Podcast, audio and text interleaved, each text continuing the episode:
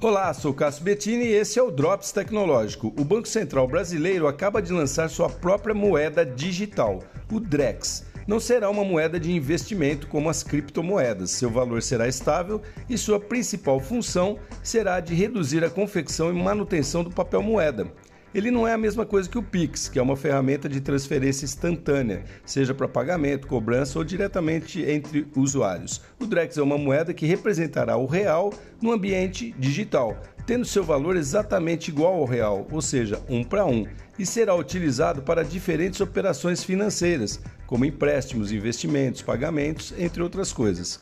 Os testes já começaram e estimam estar disponível para todo cidadão brasileiro logo aí em 2024. Drexa Moeda Digital Brasileira. Sou Cássio Bettini compartilhando temas sobre tecnologia, inovação e comportamento. Até o próximo.